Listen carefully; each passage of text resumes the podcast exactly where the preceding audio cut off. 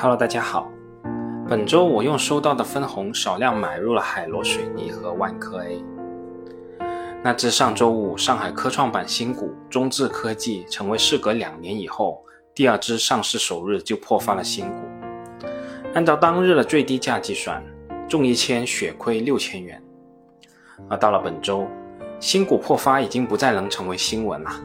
本周新上市的成大生物、融美股份、凯尔达。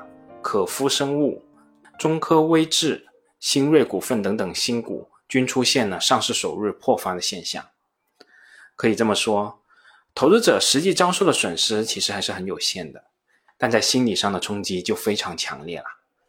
我本人这段时间太忙，新股都忘了申购了。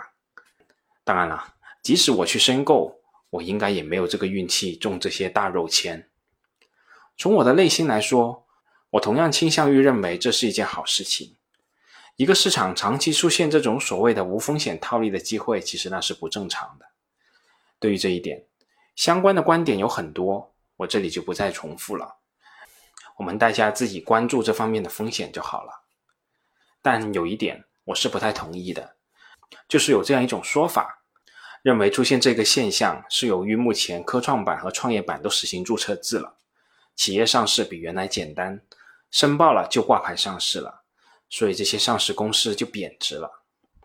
说实在话，我自己目前就从事这方面的工作，我实际的感受就是，企业的上市并没有比以前更简单，可能在速度上有所加快，但严格的反馈审核还是逃不掉的，甚至审核的环节比原来还增加了一环。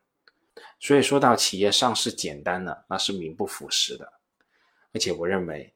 只要是好公司、好生意，放到哪个板块，通过什么方式上市，都是会值钱。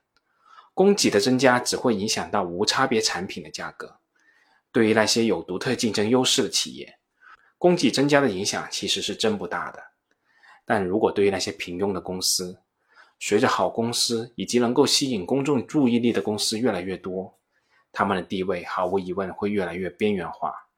就像是如今香港市场的那些仙股一样。说到这里，我有点突发奇想，我把我今年中签的新股都拉出来溜一溜，看看与我当时卖出的时点相比，他们的后续表现是如何的。这里需要补充说明的是，我一般是打开涨停板后马上无脑卖出。我今年截至目前为止，一共中了八只新股，第一只是二零二一年一月份中的银建科。这家公司是在二零二一年的一月二十号上市的，当时的发行价是五十六块九毛六，而我卖出的价格是一百四十一块，盈亏的比例达到百分之一百四十七点五四。那截止昨天，银建科的收盘价是五十一块零一，在我卖出以后，到目前的盈亏区间是负的百分之六十三点八二。我中的第二只新股是中金福兆。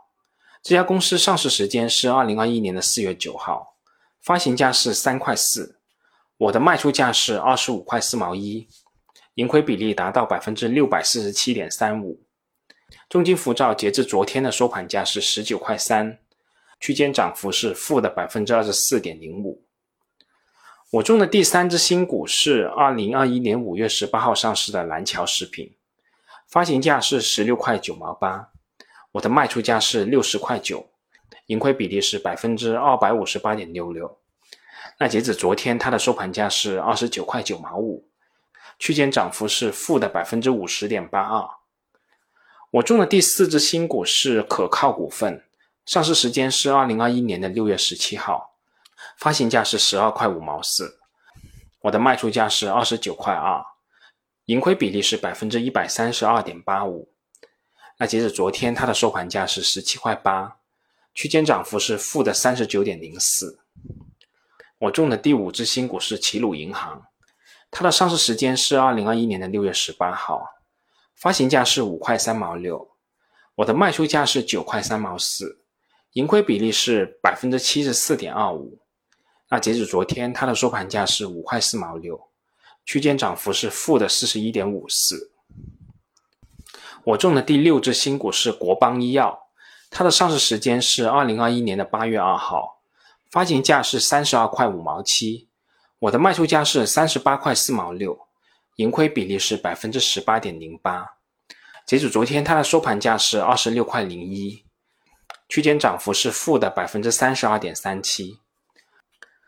我中的第七只新股是盛泉集团，它的上市时间是二零二一年的八月十号，发行价是二十四块零一。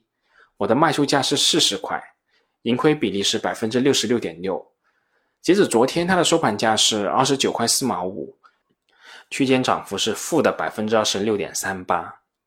我中的第八只新股是中铁特货，它的上市日是二零二一年的九月八号，发行价是三块九毛六，我的卖出价是六块八毛九，盈亏比例是百分之七十三点九九。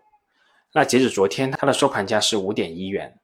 区间涨幅是负的百分之二十四点九六。就我这个个人极小的样本来看，起码在这一波破发潮之前，中签新股的收益率有高有低，但基本上还是可以保证盈利的。在今年上半年的时候，甚至可以实现上百的收益率。但同时，我们也看到，这些新股自上市冲上一个高峰以后，就开始了漫长的下跌路。按二零二一年十月二十八号的收盘价来看，可以说是无一例外的低于我当时卖出价百分之二十以上，甚至国邦医药目前的市价已经低于发行价了。从这个角度考虑，我们的市场新股发行及定价机制还是存在一定的问题的。而我们作为市场中的一枚小韭菜，我们能做的也只有远离这些新上市的公司，甚至说这些公司新上市以后两年之内都不要去碰。让市场的力量慢慢发挥作用吧。好啦，本周就这么多，我们下次再见吧。